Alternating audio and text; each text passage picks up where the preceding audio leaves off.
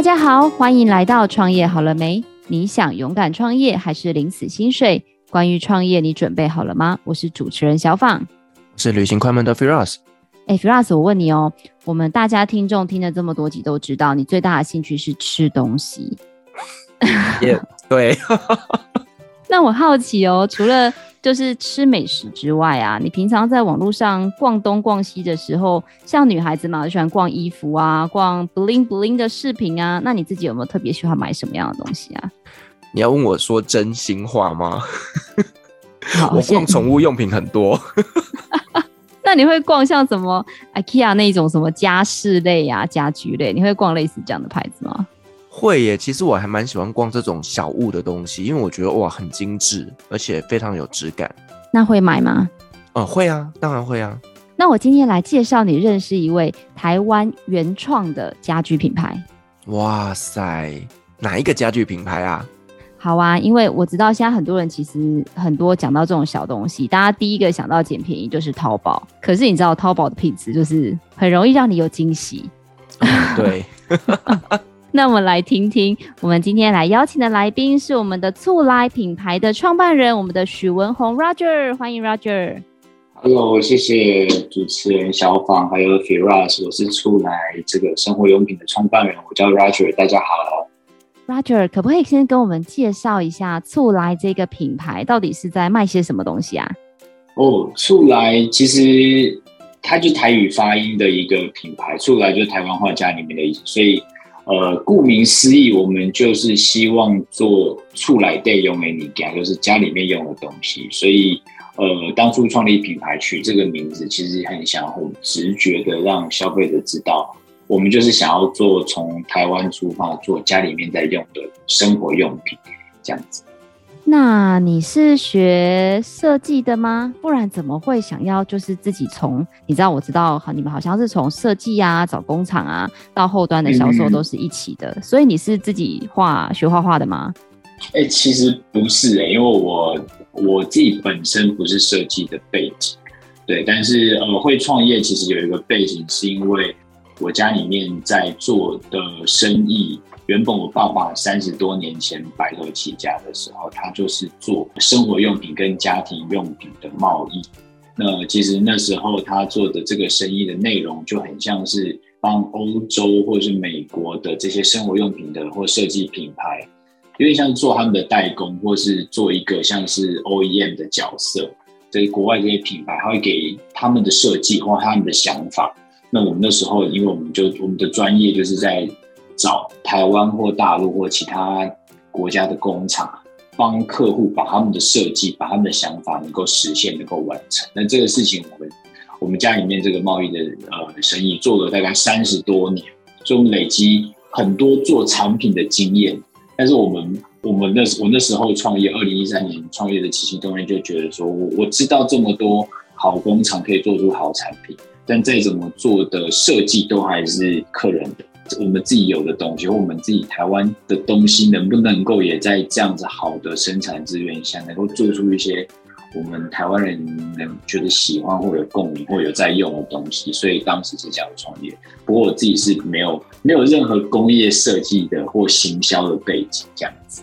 Roger，我想请教一下，就是说呢，呃，因为你本身家里的就是在从事相关的这样子一个产业，那这对于你后来呢，用这样子一个居家的一个用品的创业来讲，有什么样的帮助呢？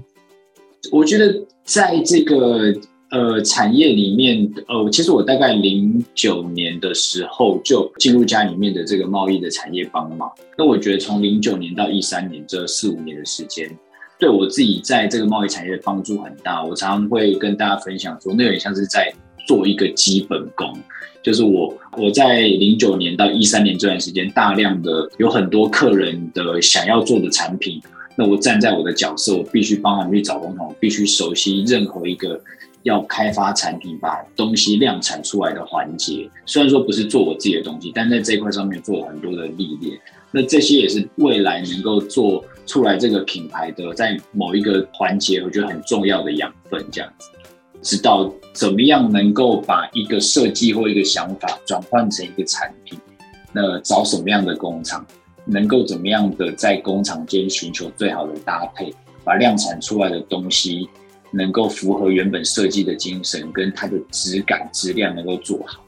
因为啊，我自己也是，就是我做的面向跟你有点不一样，我是做食品比较多，但就是我觉得概念应该很类似。就是我发现找工厂找得我心好累啊。举例来说，可能我们做一包干面，里面有面嘛，然后有粉包、有酱油包、有麻油包，然后我发现它可能都来自于不同的工厂。然后最后还要做一个封装的工作，但是我很好奇，因为像我可以想象得到的，像您的网站上有很多不同的，有餐具啊，有小家电啊，有布织品啊，感觉它的类型差异也很大。那你在进入这个行业的时候，你是怎么样训练自己去找到一个好的可以跟你合作的工厂呢？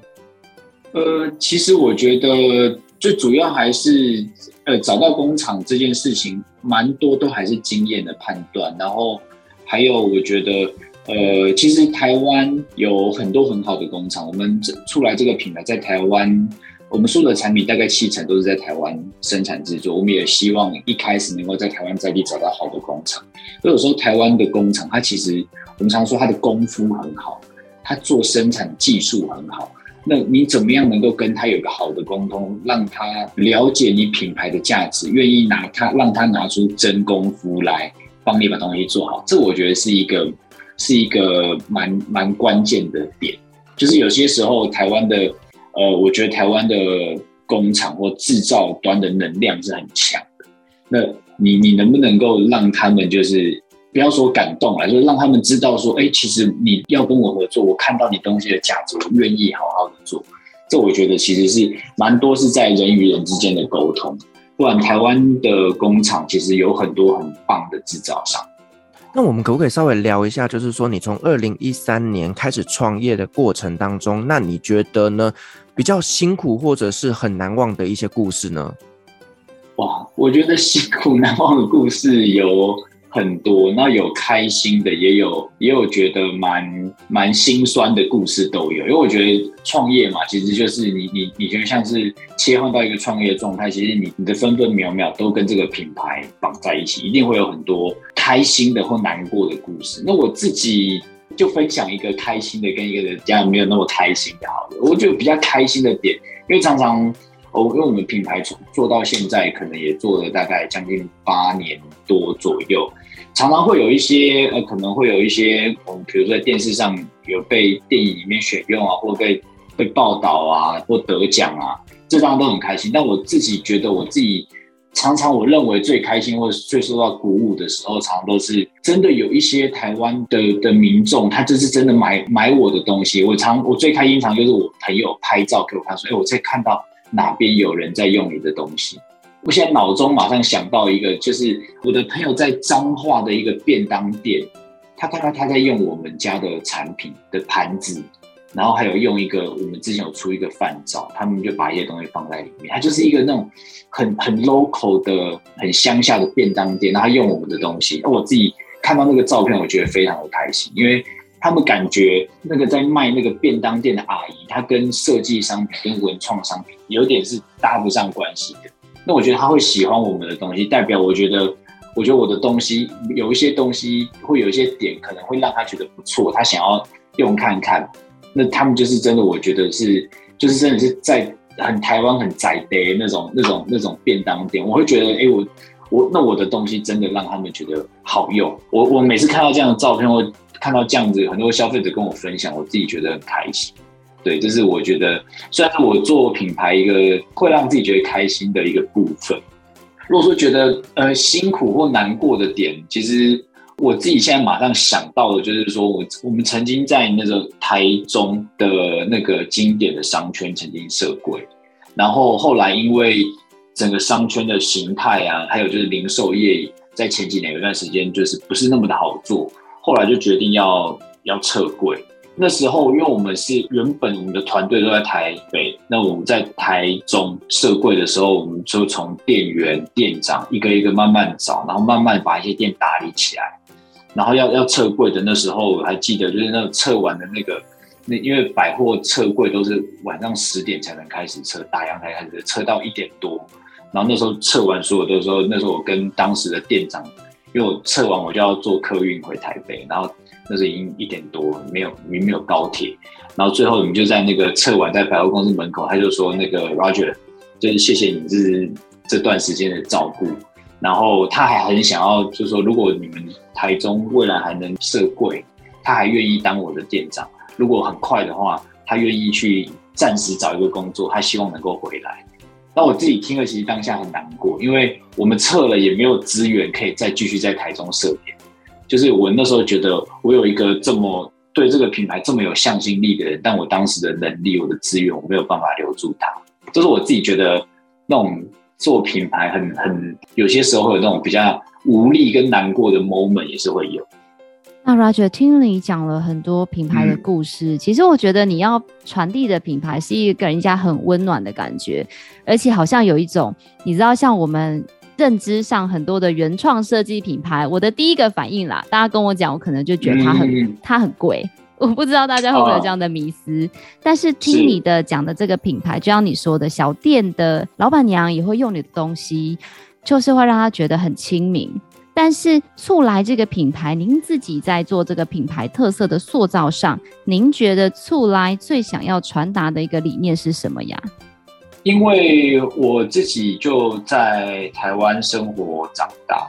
然后我也没有什么出国读书的经验。那在做这一行比较相关，就是在原本就是家里面的事业，是找台湾的工厂做产品，所以其实。我觉得有人可能哎、做出一个品牌，他可能哦有点日系的感觉，或者很北欧的设计的感觉。但对我来讲，我自己因为都没有那样的背景，我能够想到的东西或能够做出来的，我觉得就是我想做的品牌，有点就像是如果品牌给人家感觉，或者把它拟人化，我觉得有点就像是一个台湾人的感觉，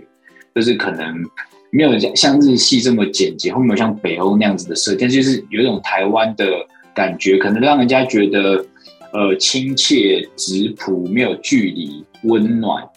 对，那我觉得这也是一个比较可能比较我自己比较真实的状态。那做出来品牌，可能也希望会做出这样的感觉，这样我觉得是最直接的。我没有办法说我自己是一个一个一个状态或一个本质，然后我做出一个跟自己的状态或本质不一样的品牌，那我觉得也可能很难，所以我就比较。直觉的，又就是按照我自己的状态来做这样子的一个品牌，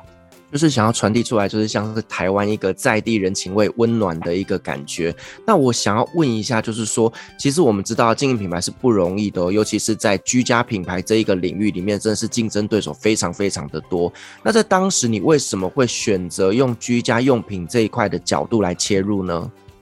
呃，一个是说，因为。还是回到我之前的工作经历，我比较就觉得生活用品是我熟悉的范围跟领域，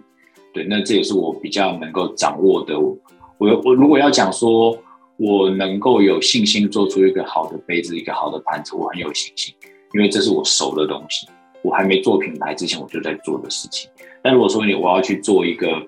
我要去煮煮一道台湾的菜啊，或者什么的，来传达台湾的理念，我就不行，因为我就没有这个经验，所以我就是会挑我自己比较有把握的地方下手。那另外一个是，我觉得生活用品是一个很特别的元素，就是其实它不用很贵，它也不用是一个很大的东西，但是常常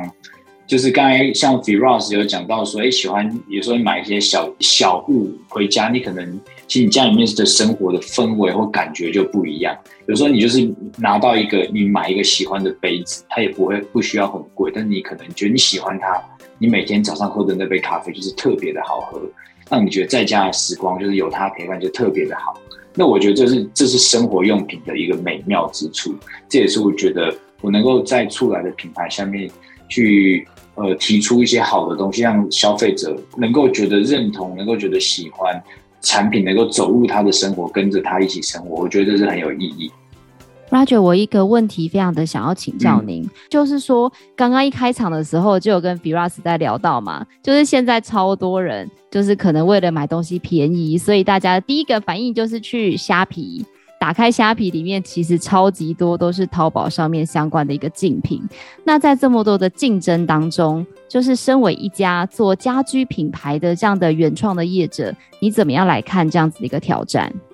呃，对，其实刚才讲到虾皮，我自己也是那个好像已经是什么金虾会员，我也在买虾皮，所以就其实没有什么虾皮没什么不好。但我觉得现在的社会，就是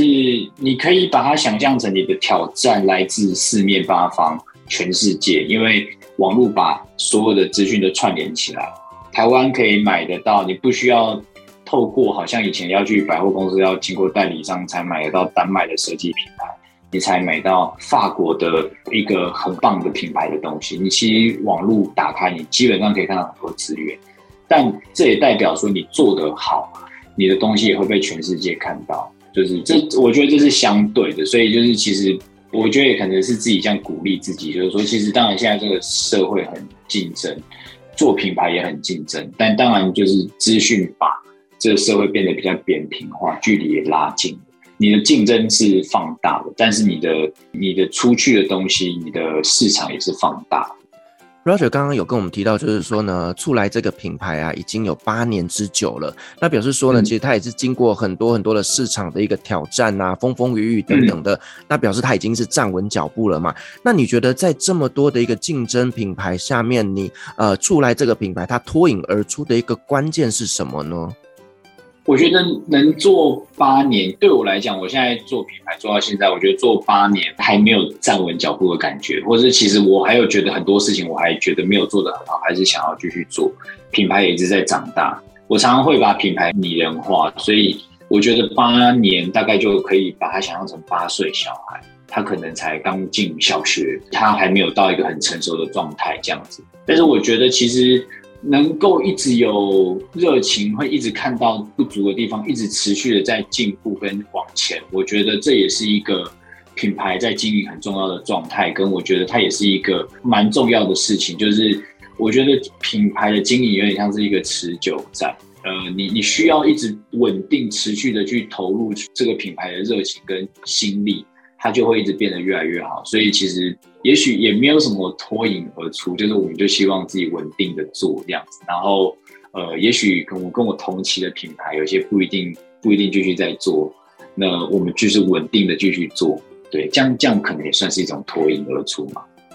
那我想要问一个那个行业的小秘密，我好奇问一下，因为其实我蛮多的朋友是做家居品牌，可是就像您刚才说的，他们可能是比较类似选品店这样的一个概念，但是像刚才如您所说的，你们其实是从制造端一直到行销端，到整个的通路建制，其实是比较靠自己的，就是一条龙这样的一个服务。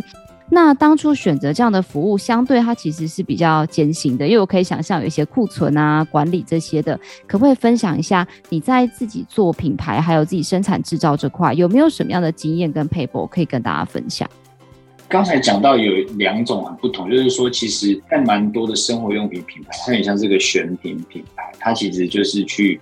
呃，有点像是去选品牌进来，选他喜欢的品牌的元素，把它组合成一个这个的形象。对，那这个东西跟像出来的品牌在做的事情，其实会有一点点不太一样。就是我们出来品牌可能就是像刚才讲的，我就是比较是从一个制造端，或从有个设计一条龙的一步一步把它给做出来。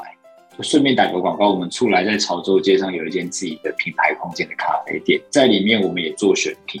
对，所以其实我觉得这都很好，就是做选品的角色，或者是做品牌原创的角色，其实都很好。但是我觉得，如果说在做品牌来讲，你实际的用一个设计的概念想法，这跟选品比较不一样。你就是从有一个概念想法去找到工厂，然后去一点一点的把东西做出来。我觉得你你跟这个产品的连接。会比你去选一个东西进来卖来强很多。那这东西我觉得讲比较抽象来讲，就是说，我觉得当当这个产品有这样子从零被做出来，它跟这个品牌的 bonding 会很强。那到时候它推到消费者，消费者买到感受到的力道，我觉得也会很强。假设这个东西出来从零开发出来，消费者买了他喜欢，他认同这个品牌的感觉，跟出来就是绑在一起的感觉是很强。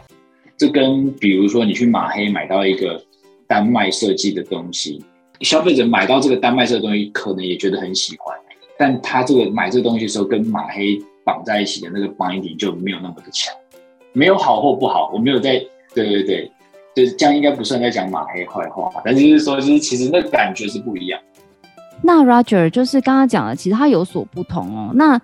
怎么会想要选择制造这条比较艰辛的路呢？还是你们其实是自己有工厂，或者是你们都是用配合的方式？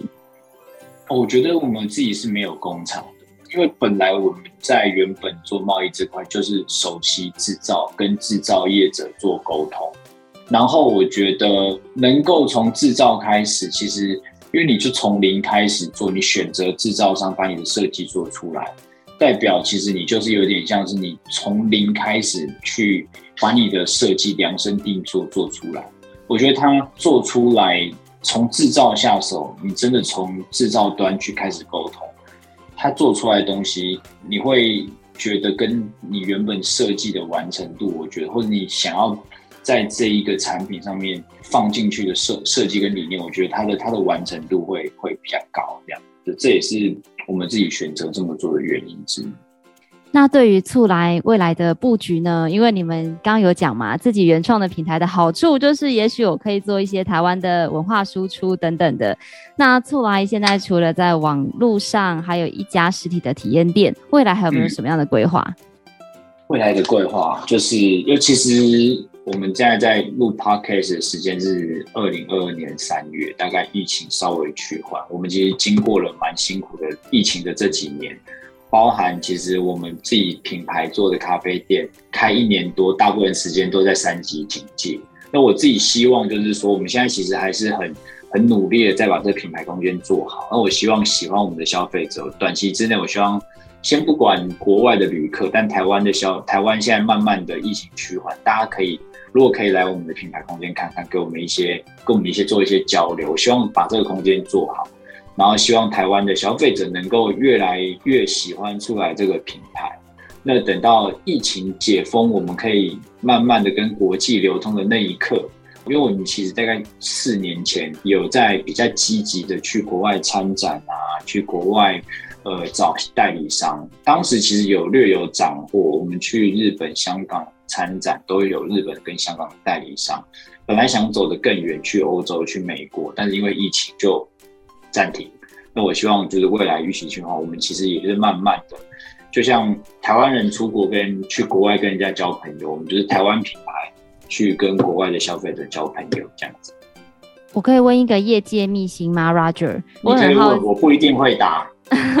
如果你讲的是秘辛的话，好，你说你说。就是刚刚有提到，就是说你们有提到你们有一个实体的空间，然后又有提到会去做一些国际的参展。可是就我所知，卖这种生活用品的，尤其你们家的单价也不是说天价的这种标价。那到这目前八年的期间，我怎么样去算它的损益的平衡点啊？现在有赚钱的吗？好、哎、欸，我觉得这题我可以蛮真实的回答你，就是说，就是做八年来讲。我们大概就是能够在这近期的时间点，能够自给自足的小赚，就是以近期来讲。但是如果你要拉长来看，从品牌从零到现在的这那一刻到现在，我们所有投注的金钱或者是心力来讲，我觉得其实还没有到可以回收。对，所以其实我觉得，他很多人也会说啊，你做品牌，做品牌很烧钱的，做品牌很辛苦，做品牌很难赚钱，就是。这也不是什么秘辛，我觉得在台湾这个市场，特别做生活用品来讲，它部分是真的。它的确不是一个，我觉得能够真的怎么讲，就是说它不是一个，它需要一点时间呐。这样讲是那呃，Roger，我想问一下，就是说呢，那出来现在在整个做行销上面，或者是不管是在通路部分，有什么样的产业是可以跟你来做合作跟链接的呢？哇，其实很多诶，就是像是我们的产品，其实可以链接到很多很多不同的地方。有时候这些链接不是我想的，是来合作的人给我说：“哎，我原来你这样看我的产品，也想这样东西，然后就有有趣的合作。”举例来说，呃，我们有环保材质系列东西，用咖啡渣的材料，就是我们冲泡咖啡碗的咖啡渣，能够做出一个不含塑料的分解材质。做出这个材质的时候，后来就有跟路易莎做合作，就是路我们会说路易莎他们门市的咖啡渣，那做出他们在货架上面的商品，或他们在内用的时候的杯子，取代一次性的纸杯。那我觉得其实这就是一个我自己觉得很有意义的业界切入点。对，它可能不是对一般的消费者，但是这个产品着实能够进入到市场中，带来业界的一些改变。那我们也有跟很多饭店业者合作，或者是餐厅。对，那其实我觉得就在呃，你把东西做出来，那我觉得其实自然会有觉得看到切入点的品牌，或是合作的客户会找到我。那我觉得有时候有些的合作其实都不是我一起当初设想好，但是我会觉得都都很开心，我很觉得有时候也觉得蛮蛮兴奋的。哎，有这样子有一些新的合作机会，原来是有人想跟我这样合作，我觉得这也这也是算是做品牌一个蛮有乐趣的地方。这样子听起来，你们除了自己的品牌之外，跟别人合作是用联名的形式吗？还是是用比如说代工这样子的一个方式去进行？呃，大部分是联名，或者是说，其实，在我们的商品上面做一些小的调整或改款，也都有。对，其实形式有很多种。那如果说呢，呃，未来有一些呃，可能新生代的朋友们，他们也想要进入这样子一个呃居家用品的一个品牌经营，那身为前辈的部分，您这边有没有什么建议可以给他们的？我自己觉得，以就创业来讲的话，有。因为每个不同，像比如说我是做生活用品品牌的创业，那有些设计师可能要做是设计公司的创业，或是他可能在不同领域的创业。我觉得没有办法有一个很明确的一个原则给大家，但是我觉得可以跟大家分享一个，就是我觉得创业的心态跟状态。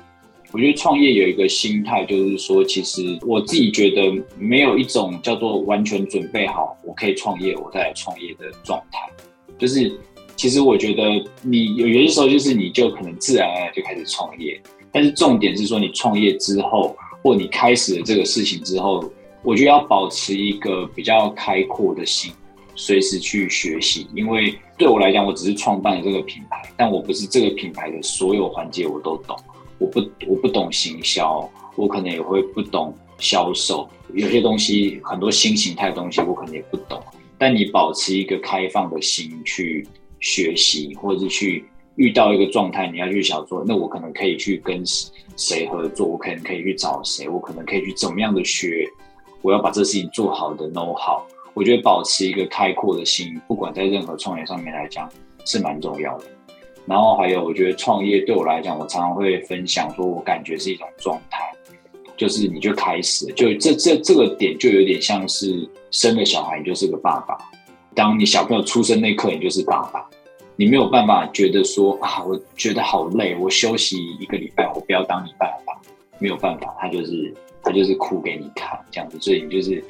你就是要照顾他。所以我觉得做品牌有点类似像这种感觉，当你做品牌开始，你就对他有一个有一个承诺，他就他就是跟着你这个状态。我觉得倒是做品牌的人其实要要有的心理准备。就是我自己做品牌做的，但遇到很多会让你觉得很心很累的事情，可能我自己很少会觉得说，我做品牌好累，我要放弃。因为你自己，我觉得我自己心里建设就是，做了就是你就是已经，这就这是你的状态，你没有什么好去反悔的这样子。就像你你你当爸爸，你也你也很难去反悔，因为你就已经当爸爸。然后这个就想到 Firas 家的猫。当那个毛小孩的主人也是一样，就是养了就是养了这样子，就是持续投入爱与热情这样子。对呀、啊，他刚刚一开始不是说他现在网络上最常看的就是宠物的小东西这样子。那 Roger 最后我还是想要问一下，因为可能有些听众对于醋来这个品牌是相对比较陌生的，可不可以帮我们介绍一下你们有没有呃非常推荐的商品或热销的款式，或者是你最推荐的这个入门的商品？OK，好哦，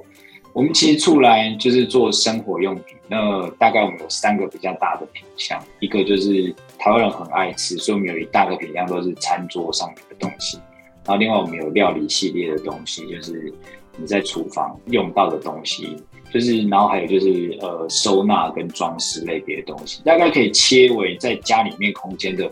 如果以场域来切，就是说你有餐桌，就吃东西的这一块，厨房做料理的这一块，跟还有居家的收纳跟装饰。那其实每个领域都有一些经典产品嘛。那我们最近比较在推，或者是比较大家能够记住我们的，可能就是属于比较环保材料，像刚才讲到，我们用回收咖啡渣做成的杯碗盘，或是说我们用稻壳。去做出来的环保材料的便当盒，这这是我觉得，如果你对我们，呃，觉得出来的东西有兴趣想了解，可以从这个地方先下手去看看，这样子。哇，今天非常感谢我们的许老板 Roger 来跟我们分享他在促来一些品牌之路，我觉得很厉害。从一个选品的贸易商，然后转到自己要找工厂，然后要自己设计打样，然后一直把商品做出来，然后还要承担这个销售的一个压力。也谢谢 Roger 跟我们分享很多他在品牌上的一个开心跟不开心。那如果大家对于这个想要找 Roger 来做一些合作，也都可以来洽询我们促来相关的一个联络的一个资讯。如果你喜欢我们的节目，也别忘了给我们五星好评加分享哦。创业好了没？我们下次见喽，拜拜，拜拜，拜拜。